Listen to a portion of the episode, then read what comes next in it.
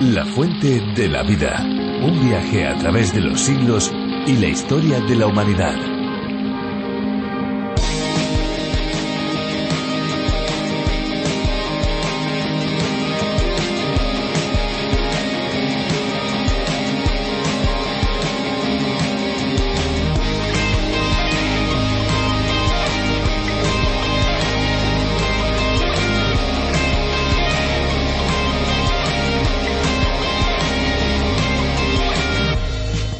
Los oídos es un padecimiento muy común, sobre todo en verano. En el mercado existen unas gotas especiales para poder sacar el agua de los oídos cuya fórmula es muy parecida a la del alcohol.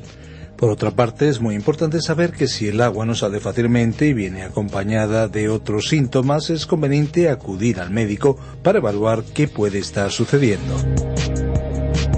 Hola amigos, les damos la bienvenida a La Fuente de la Vida, un programa de radio y también un podcast en el que descubriremos la Biblia de una manera profunda y detallada con un énfasis práctico, capítulo a capítulo, aprendiendo aquello que Dios nos quiere enseñar.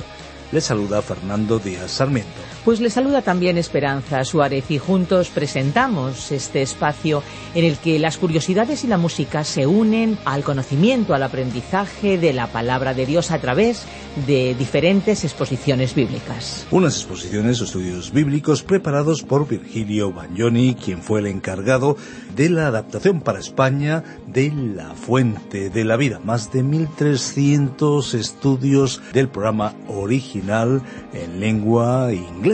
Exacto, La Fuente de la Vida es un espacio cuyo nombre original es a través de la Biblia del teólogo John Vernon McGee. España es uno de las decenas de países que pueden disfrutar de este programa. Puedes descubrir más sobre La Fuente de la Vida visitando lafuentedelavida.com y también la aplicación multilingüe La Fuente de la Vida. También puedes obtener los bosquejos directamente con nosotros a través del WhatsApp 601-203-265.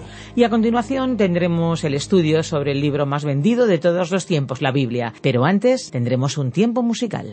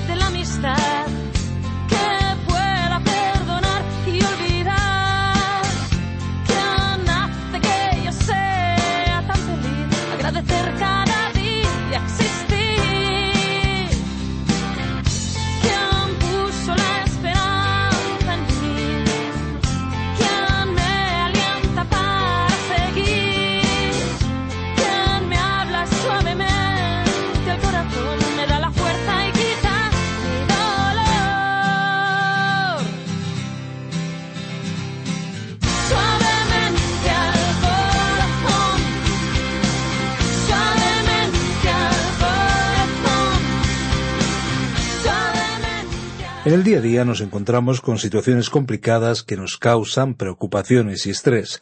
El trabajo, los estudios, la salud o las relaciones con los demás pueden llevarnos a tener sensaciones de auténtica ansiedad y agobio.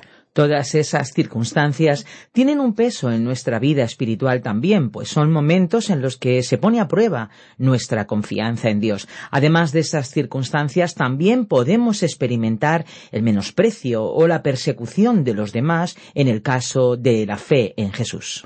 Hoy empezamos la carta de Santiago en el Nuevo Testamento y descubriremos sus primeros versículos en los que se habla de la relación entre las pruebas y la fe. Por nuestra parte, les facilitamos nuestro número de WhatsApp para que puedan comunicarse con nosotros de manera inmediata. Es el 601 20 32 65. Muchas gracias por todos los mensajes que nos envían, mensajes de texto y muchos también mensajes de voz. 601 20 32 65.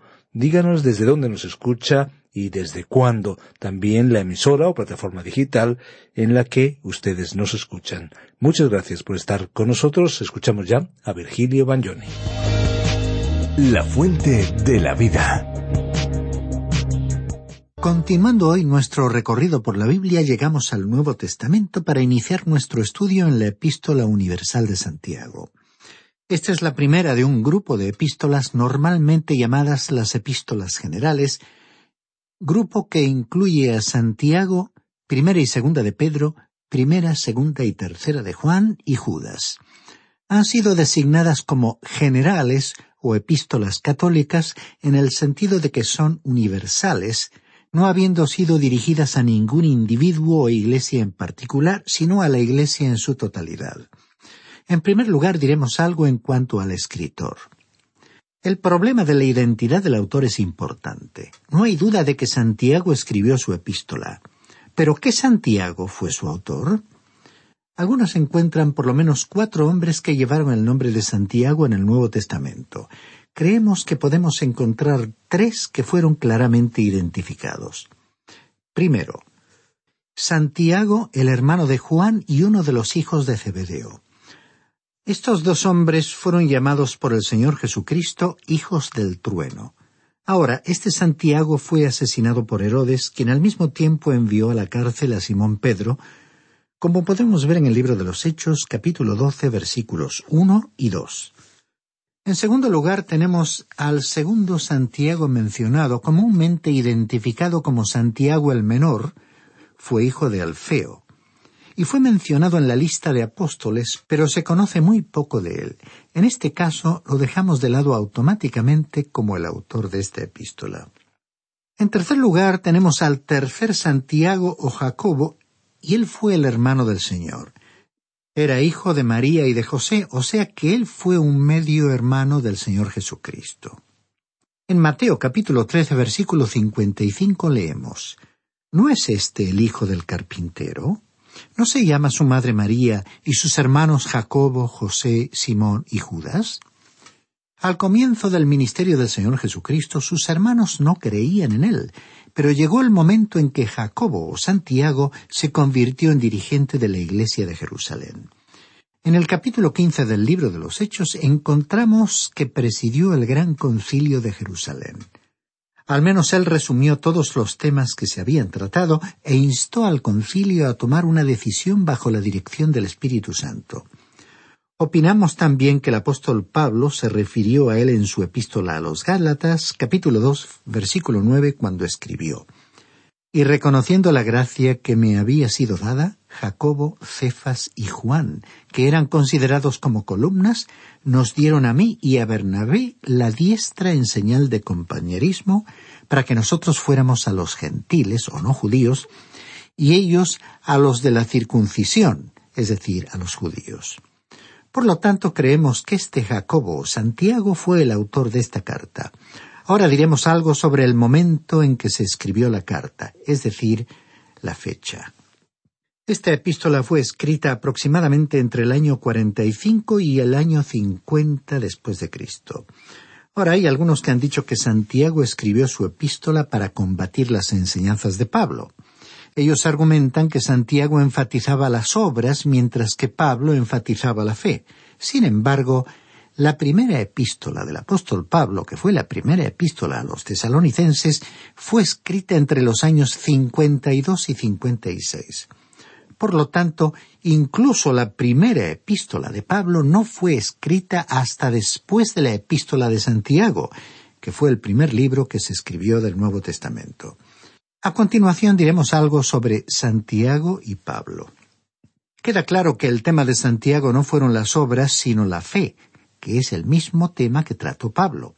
Pero Santiago enfatizó lo que produce la fe. Tanto Santiago como Pablo hablaron mucho sobre la fe y las obras. Ellos presentaron los dos aspectos de la justificación por la fe, los cuales se ven claramente en los escritos de Pablo. En primer lugar, en cuanto a la fe, diremos que no somos justificados por obras. El apóstol escribió, porque por gracia sois salvos por medio de la fe, y esto no de vosotros, pues es don de Dios, no por obras, para que nadie se gloríe, como leemos en Efesios capítulo 2 versículos 8 y 9. Y el apóstol Pablo también escribió, nos salvó no por obras de justicia que nosotros hubiéramos hecho, sino por su misericordia, como podemos también leer en la carta a Tito capítulo 3 versículo 5. En segundo lugar, y en cuanto a las obras, diremos que somos justificados para obras. En el capítulo 3 de la epístola a Tito, versículo 8, Pablo escribió, Palabra fiel es esta, y en estas cosas quiero que insistas con firmeza, para que los que creen en Dios procuren ocuparse en buenas obras. Ahora en su carta a los Efesios capítulo 2 versículo 10 el apóstol Pablo también escribió, Pues somos hechura suya creados en Cristo Jesús para buenas obras, las cuales Dios preparó de antemano para que anduviésemos en ellas. La fe es la raíz de la salvación. El apóstol Pablo enfatizó este aspecto. Las obras son el fruto de la salvación, y esto fue lo que Santiago enfatizó. O quizás podemos expresarlo de esta manera. La fe es la causa de la salvación, y las obras son el resultado de la salvación. Cuando el apóstol Pablo dijo que las obras no lo salvarían a uno, él estaba hablando en cuanto a las obras de la ley, y cuando Santiago enfatizó que las obras eran esenciales, él estaba hablando de las obras de la fe, no de las obras de la ley. Él dijo en su capítulo 2, versículo 18, Pero alguno dirá, tú tienes fe y yo tengo obras. Muéstrame tu fe sin tus obras, y yo te mostraré mi fe por mis obras. Dios nos observa y ve lo que hay en nuestro corazón y sabe si usted cree o no cree. Esto es justificación por fe. Pero su vecino no puede ver su corazón, él solo puede juzgar por sus obras, el fruto de su fe. Ahora, finalizando nuestra introducción, vamos a hablar sobre el tema. Consideramos dos versículos como claves en esta epístola de Santiago. El primero de ellos lo vemos en el primer capítulo, versículo 22, donde dice, Sed hacedores de la palabra y no tan solamente oidores, engañándoos a vosotros mismos. Y el segundo versículo lo encontramos en el capítulo 2, versículo 20, que dice, ¿Pero quieres saber, hombre vano, que la fe sin obras está muerta? La epístola de Santiago trata sobre la ética del cristianismo y no sobre su doctrina. El escritor iba a centrarse en el aspecto práctico, pero sin apartarse del tema de la fe. Evidentemente el apóstol Santiago era un hombre muy práctico. La tradición cuenta que a él se le dio un sobrenombre, y ese sobrenombre fue rodillas de un viejo camello, porque él pasó mucho tiempo sobre sus rodillas en oración. Debido a su naturaleza práctica, esta epístola ha sido comparada con el libro de Proverbios y también con el Sermón del Monte. El argumento de Santiago fue que la justificación por la fe es demostrada por las obras.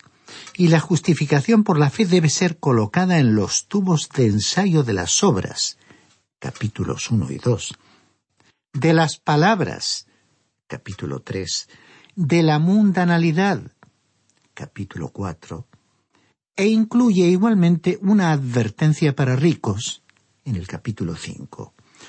Un breve bosquejo de esta epístola la divide en las siguientes tres partes.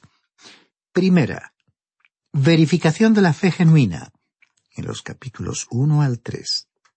Segunda, falta de contenido de la mundanalidad, capítulo 4. Tercera, advertencia a los ricos opresores y valor de la inminente venida de Cristo. Capítulo 5. Veamos brevemente la primera parte, verificación de la fe genuina en los capítulos 1 al 3. En primer lugar, Dios prueba la fe por las pruebas. Capítulo 1, versículos 1 al 12. Hay un doble resultado, desarrollo de la paciencia en esta vida, como vemos en el versículo 3, y recompensa en el más allá. Versículo 12. En segundo lugar, Dios no prueba la fe con el mal. Capítulo 1, versículos 13 al 21. El mal proviene de nuestro interior, de la naturaleza pecaminosa, como vemos en el versículo 14. En tercer lugar, Dios prueba la fe por medio de la palabra, no por las palabras de los hombres. Capítulo 1, versículos 22 al 37. Las acciones, no la doctrina, son la prueba final, porque el conocer no es suficiente. En cuarto lugar, Dios prueba la fe por la actitud y la acción con respecto a las personas. Capítulo 2, 1 al 13. En quinto lugar, Dios prueba la fe por medio de las buenas obras. Capítulo 2, versículos 14 al 26. Abraham fue una ilustración de las obras, como vemos en el versículo 21. En sexto lugar, Dios prueba la fe por medio de la lengua. Capítulo 3. Lo que se encuentra en el corazón saldrá al exterior por la boca. Veamos brevemente la segunda parte titulada Falta de contenido de la mundanalidad. En el capítulo 4. La mundanalidad es identificada en las contiendas y en el espíritu de disensión, como vemos en los versículos 1 y 2. Y finalmente, Examinemos también brevemente la tercera parte titulada Advertencia a los ricos opresores y valor de la inminente venida de Cristo. Capítulo 5. La pronta venida de Cristo produce paciencia. Versículos 7 y 8. Y produce oración. Versículos 13 al 18. En primer lugar, las riquezas son una preocupación y tenemos una advertencia a los ricos en el capítulo 5, versículos 1 al 6. En segundo lugar, la venida de Cristo constituye un consuelo, como vemos en el capítulo 5, versículos 7 al 12. Y en tercer lugar, la oración del justo constituye un poder, como vemos en el capítulo 5, versículos 13 al 20.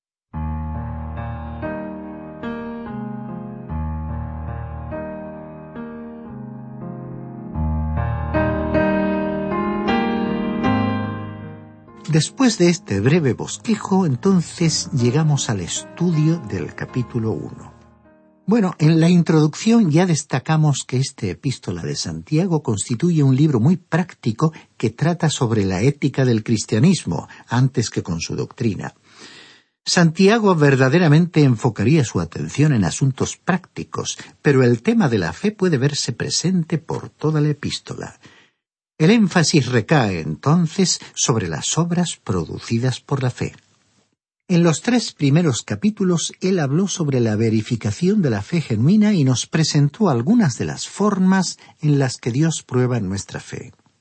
Leamos entonces el versículo uno de este primer capítulo de la carta de Santiago que encabeza un párrafo que afirma que Dios prueba la fe en las pruebas y dificultades. Santiago, siervo de Dios y del Señor Jesucristo, a las doce tribus que están en la dispersión. Salud. En la frase inicial, Santiago, siervo de Dios y del Señor Jesucristo, el término siervo corresponde literalmente a un esclavo. No sé qué hubiera sucedido en su caso, estimado oyente, pero si yo hubiera sido el medio hermano del Señor desde un punto de vista humano, en algún lugar de esta epístola yo lo habría dado a conocer habría introducido el hecho en una forma piadosa y humilde, pero seguramente habría hecho los medios para que el lector se enterara de esa relación. Sin embargo, Santiago no actuó así. En cambio, se calificó a sí mismo como un esclavo de Dios y del Señor Jesucristo. Ahora, al principio, los hermanos humanos del Señor Jesús no creían que Él era el Hijo de Dios.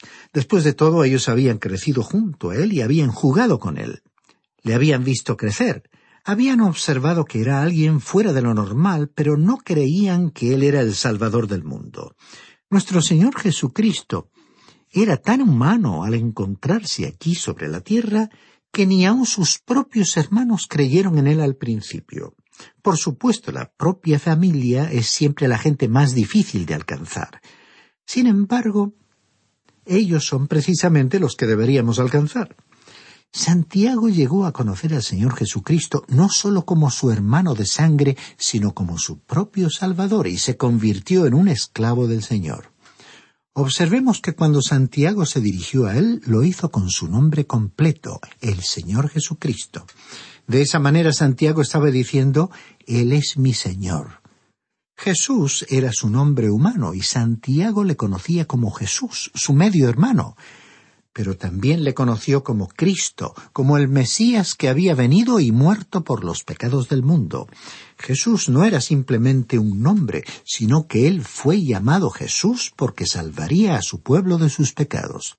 La carta iba entonces dirigida a las doce tribus que están en la dispersión. Ahora, obviamente, Santiago se estaba refiriendo a los creyentes en Israel. Estaba escribiendo a los judíos cristianos de su tiempo. Después de todo, la primera iglesia estuvo totalmente formada por judíos por un considerable periodo de tiempo. Algunos no judíos se convirtieron a la fe cristiana y más tarde una gran renovación espiritual surgió en el centro mismo del Imperio romano, en la zona donde actualmente se encuentra Turquía. Allí fue donde estaban situadas las siete iglesias de Asia Menor. Pero Santiago, evidentemente, escribiendo antes de que ese evento tuviera lugar, se estaba dirigiendo a los creyentes judíos. Ahora, al hablar de las doce tribus que están en la dispersión, recordamos que algunos hablan hoy de las diez tribus perdidas de Israel, pero en realidad ninguna tribu se perdió. Dios las dispersó por todo el mundo. No se establecieron en Inglaterra o en Estados Unidos, aunque haya muchos judíos en ambos países. Ellos llegaron a todos los continentes del mundo, incluyendo una numerosa población en Rusia y a algunos en China y Japón.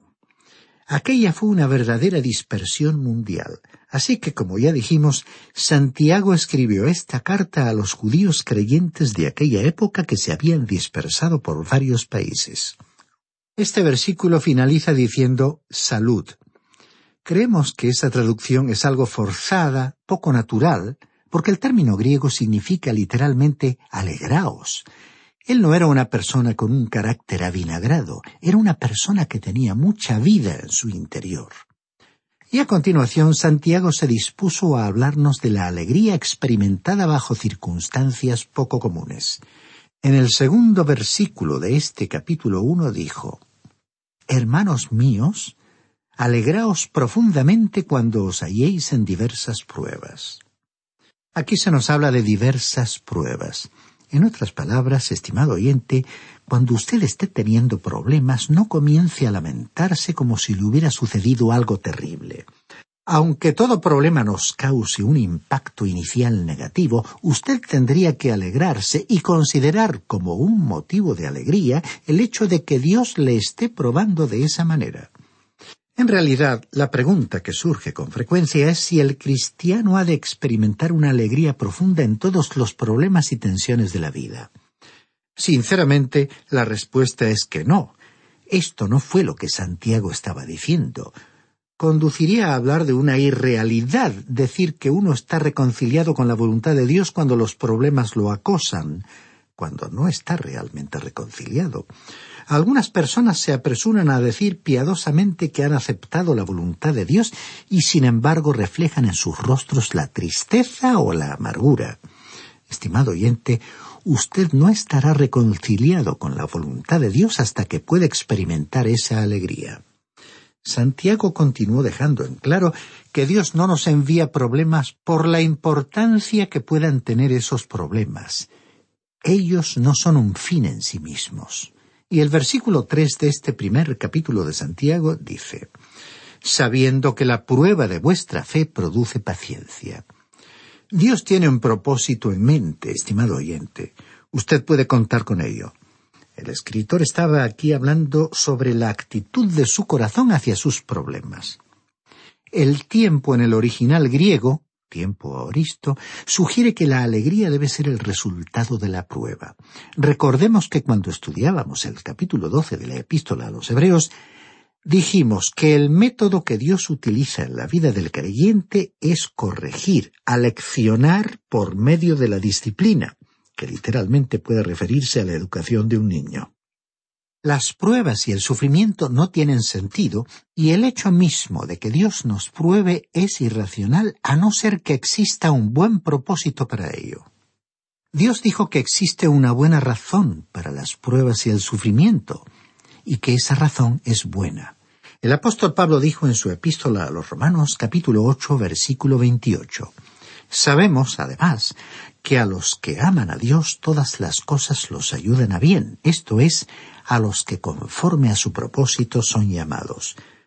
Cuando las presiones exteriores de la prueba se sienten sobre nosotros, cuando las presiones exteriores de la prueba nos oprimen y somos colocados en los fuegos de la adversidad, la tragedia y el sufrimiento, la actitud de la fe debería ser creer que Dios ha permitido esas pruebas con un propósito y que Él tiene a la vista un objetivo elevado y noble.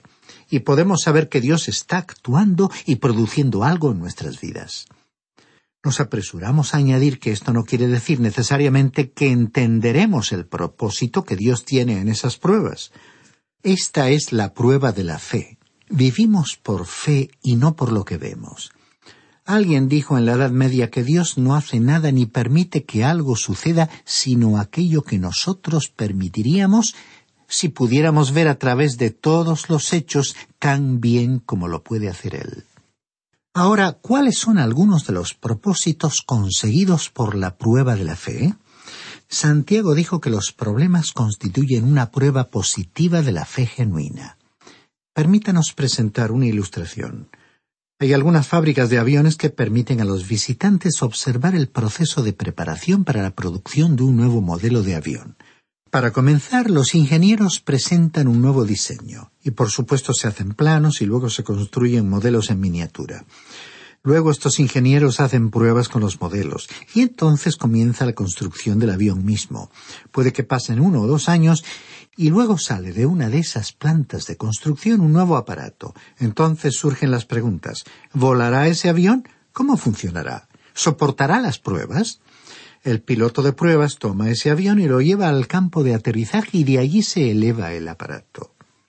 Cuando el piloto ya está en el aire, lleva a cabo diferentes pruebas con ese avión. Y luego, cuando el aparato ha demostrado ser todo lo que el fabricante dijo que era, la gente tiene confianza en ese avión y una de las compañías de transporte lo compra y lo lleva al aeropuerto donde suben los pasajeros y es así como llega a convertirse en un medio de transporte fiable y útil. En el mismo sentido, un buscador de oro lleva cierto mineral a una oficina para que un ensayador, que es un especialista en probar metales preciosos, determine si se trata de oro o plata. El ensayador lo coloca bajo el fuego y echará un poco de ácido sobre él, y entonces opinará si el metal precioso es genuino o no. De la misma manera, Dios coloca la fe a prueba para probar si es genuina. Alguien lo ha expresado de la siguiente manera. El ácido del dolor prueba la moneda del creer. Y esto es muy cierto. Dios prueba nuestra fe con un propósito. Bien dijo Santiago, la prueba de vuestra fe produce paciencia. Él nos prueba para que pueda producir paciencia en nuestra vida. La Biblia es la palabra de Dios y como tal nos provee de todo lo necesario para nuestro crecimiento espiritual. Es lo que esperamos que experimenten un auténtico encuentro con Dios y por supuesto el descubrimiento de ese agua de vida que llena nuestro ser. Si quieres seguir bebiendo de ese agua, puede escuchar el podcast del programa en lafuentedelavida.com. Y estén atentos porque les vamos a dar nuestros números de teléfono para poder contactar con nosotros. 91 422 0524, ese es el número fijo, pero también tenemos un número móvil 601 20 32 65, ambos con el prefijo más 34 si nos llaman desde fuera de España. También tenemos un correo electrónico info arroba radioencuentro.net. Eh, pueden también escribir al apartado 24081, código postal 28 080 de Madrid. Pues muchas gracias por acompañarnos y hasta pronto y hasta siempre. Recuerden que hay una fuente de agua viva que nunca se agota. Beba de ella.